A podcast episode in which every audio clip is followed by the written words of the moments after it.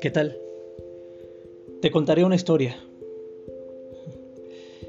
Cuando hablamos de Jesús, en muchas ocasiones no nos detenemos a pensar en las dificultades que él pudo haber pasado. Siendo un ser humano, tuvo que haber pasado hambre, frío, sueño. Pero por sobre todo, hay una sensación en particular que tendemos a ignorar. Y es que, al igual que tú y que yo, posiblemente, Jesús fue ignorado por muchas personas. Pero no hablemos de cuando Él ya llevaba algún tiempo caminando entre las personas y haciendo milagros. Hablemos del inicio de su ministerio. En el libro de Juan, en el capítulo 1, relata claramente el escritor que uno de los que iba a ser sus discípulos en poco tiempo se atrevió a cuestionar el lugar de procedencia de Jesús.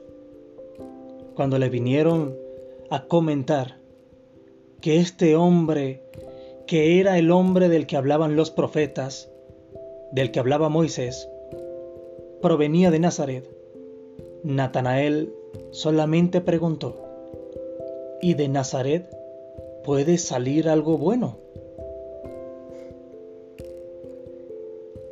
Es interesante que en la historia de Jesús aparezca una escena como esta, que la palabra de Dios nos permita leer esta escena. Aquí surge una pregunta. Si Jesús pasó por una situación similar a esta, tú y yo no estaremos propensos a pasar algo parecido? Realizo esta pregunta porque en muchas ocasiones, cuando comenzamos a seguir a Jesús, no nos gusta que nos cuestionen, no nos gusta que se burlen de nosotros, de lo que estamos creyendo. Y bueno, Créeme, entiendo cuando te pasa algo similar y sientes algo dentro de ti no muy agradable. Sin embargo, cuando leo que Jesús fue rechazado incluso antes de que lo conocieran, me doy cuenta que Él atravesó cosas muy similares a las mías.